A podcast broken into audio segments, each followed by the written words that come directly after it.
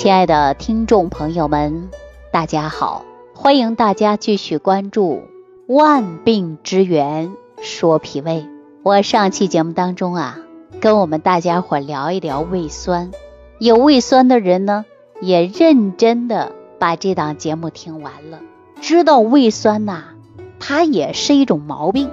胃酸呢，它会给人带来一种不适应的感觉，比如说它会出现反流、烧心等等的症状。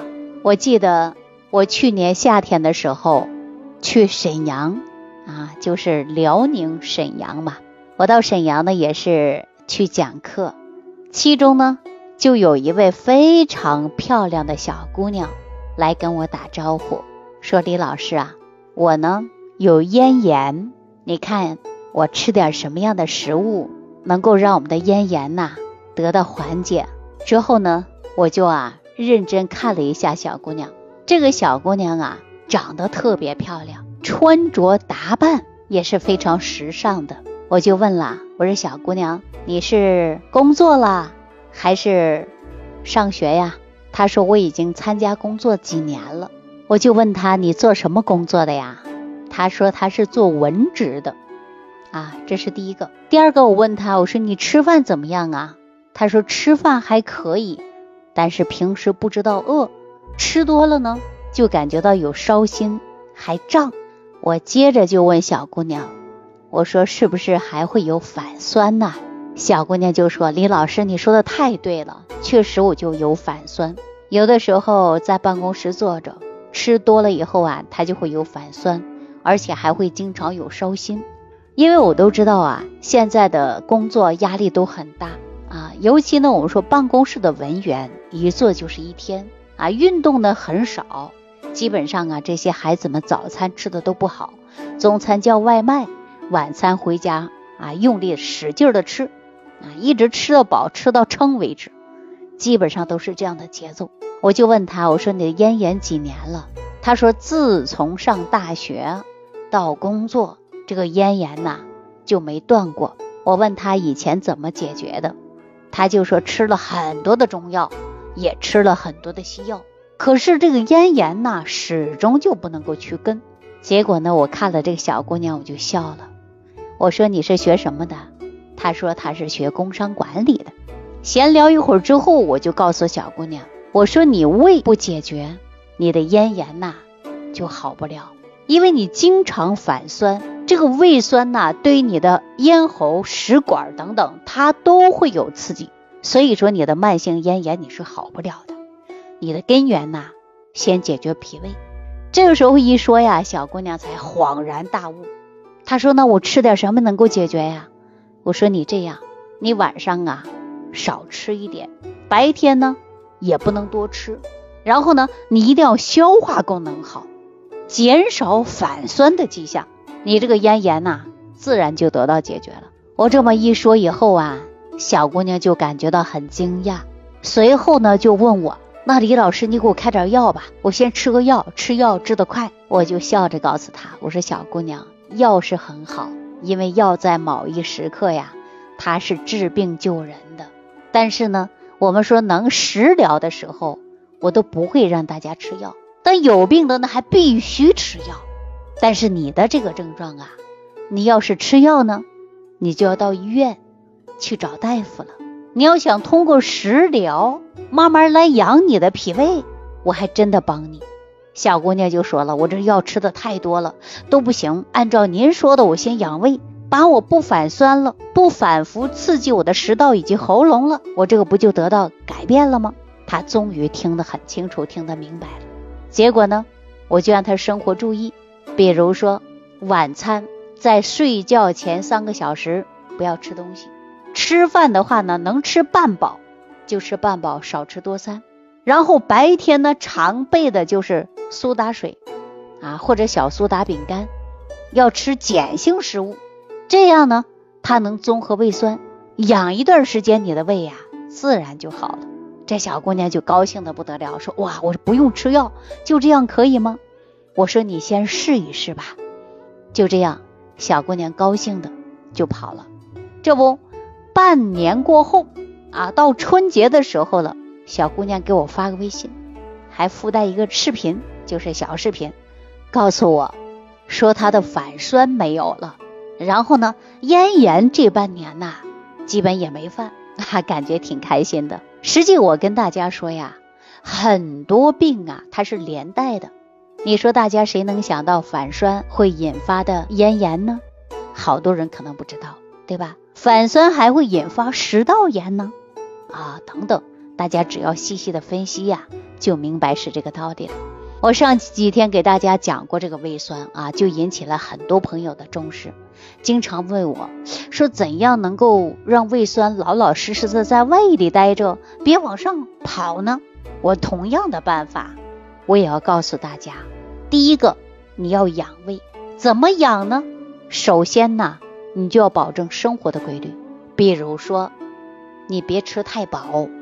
你还不能吃太晚，要想不反胃，要想不出现反流性的食道炎，你就不能吃得太饱。每天吃饭吃到七成饱就最好了。过量的饮食呢，你就加重了肠胃的负担，引起了胃的消化功能产生障碍。到时候啊，您就会感觉到啊，脾胃功能不好啊，肚子这边有胀。因为你这个食物不能及时的去排空，这些食物呢停留在胃中，那你胃的压力就增高啊，食物就容易出现反流到食管。我记着我给大家举个例子啊，说消化道啊就像一辆列车啊，你别忘记了，乘客呢就像我们吃进去的食物，这些食物呢还有胃酸，如果你吃的太饱了。那么胃呢？这只车厢啊，挤的就很很多，挤来挤去的乘客也多，对吧？那为了消化这些食物呢，就需要胃要不停的蠕动。这个时候呢，火车在运行当中，难免它就会出现有颠簸状态。所以说，这样乘客一多一颠，那么怎么办呢？那这个就会乱撞乱跑了。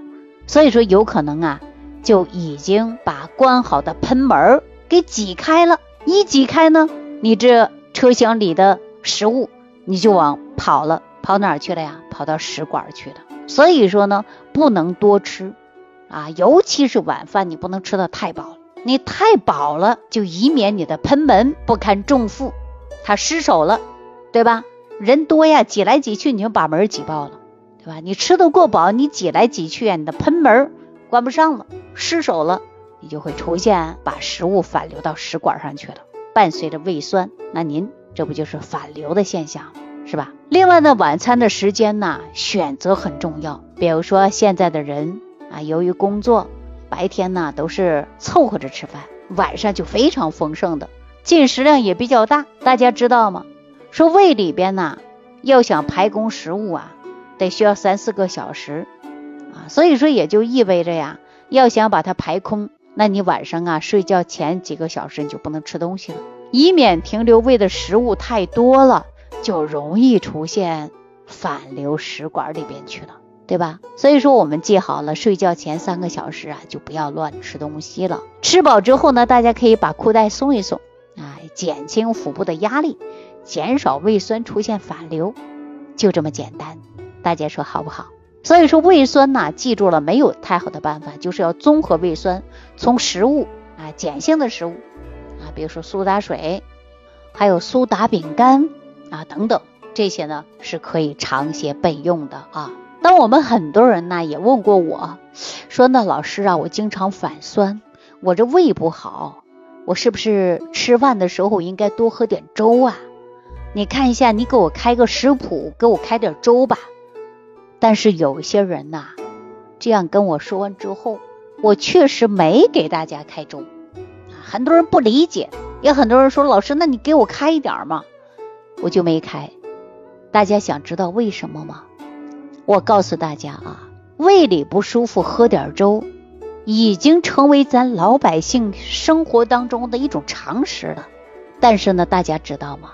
如果说有胃食管反流的患者来说，记住了，你千万别喝粥啊！为什么这么说呢？因为对于有些疾病啊，你是可以喝粥的。比如说你消化不良啊不消化，你喝点粥是非常好的，因为粥啊是比较容易消化的，而且消化不良呢，多数都是因为胃酸分泌不足造成的。所以说呢，你喝粥可以养胃，还能刺激胃酸的分泌，但是喝粥呢，也对于胃食管反流的患者呢，恢复却是有害无益的啊！大家记好了，因为食管反流啊，多数都是因为胃酸过多导致。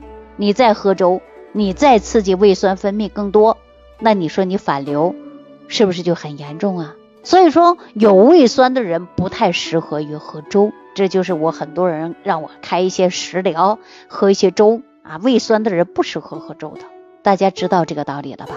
说食管反流啊，应该选择碱性的食物，综合胃酸。我建议大家说，你看河南呐啊，包括陕西呀、甘肃啊等等，有一些地区啊，它就容易吃面食。这个面食啊，它就碱性的。您看发面的馒头，发面馒头里边经过发酵，它里边不就是益生菌吗？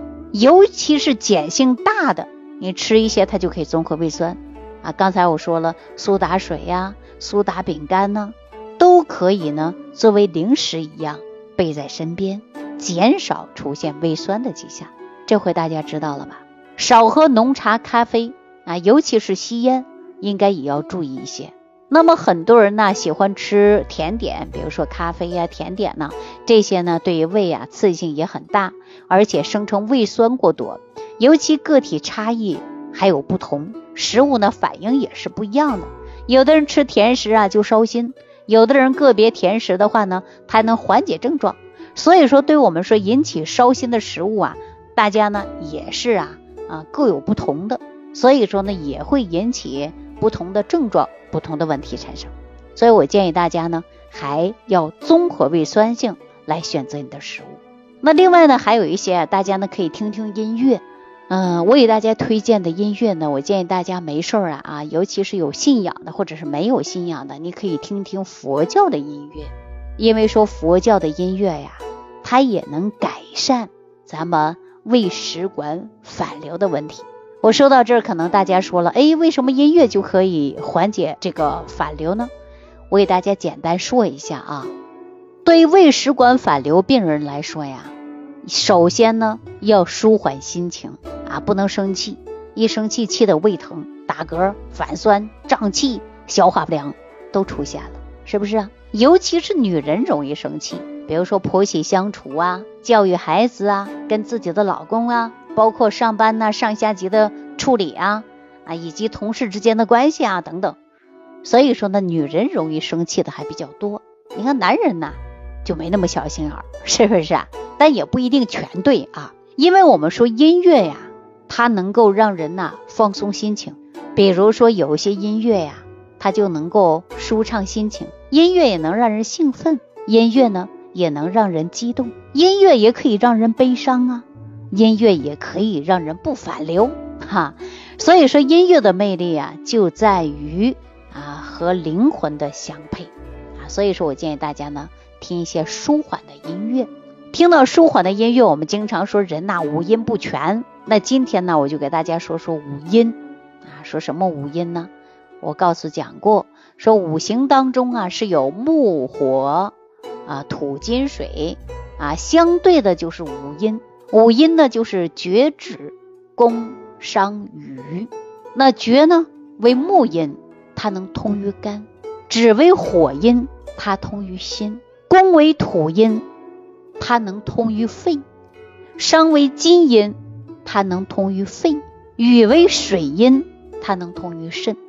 那我们说佛教啊，它大多上的音乐啊，它都是绝音，这样呢，它能够滋肝，而且呢，就是滋肝阴，能够让人心情啊舒缓，也可以改善我们食管反流的问题啊。所以说大家呢可以听一些佛教的音乐啊，舒缓一下心情，这是为大家的推荐。好了，节目的最后呢，也要提醒所有的听众朋友，如果出现了胃酸、胃胀、打嗝、胀气啊这些脾胃的病，千万不能忽略。你有什么问题呢？也可以直接在评论区给我留言啊，看看我能否帮到您。感谢大家的参与、点赞。关注、评论、转发、分享。我们下期节目当中继续关注万病之源，说脾胃。感恩李老师的精彩讲解。